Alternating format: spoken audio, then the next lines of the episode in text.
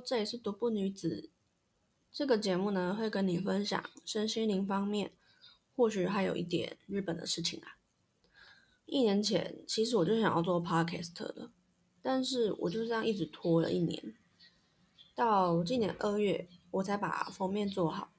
我想应该是我有对自己有很多的框架跟恐惧吧，因为我会去参考别人说应该要设置怎样的时间，还有话题，还有叭叭叭很多，所以就这么一路拖到现在。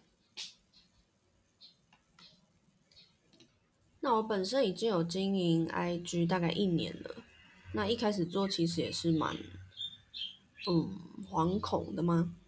就是你会去比较说，为什么我的粉丝这么少？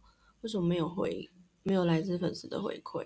有时候也不知道写什么话题。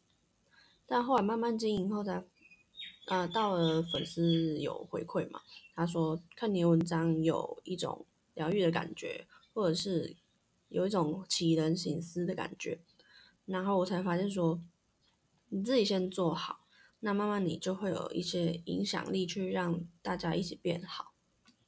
那今天呢，我终于跨出了我的第一步，开启我的笔电来录制这个节目，希望自己可以越录越有心得。那今天的开幕式就先到这里喽，拜拜。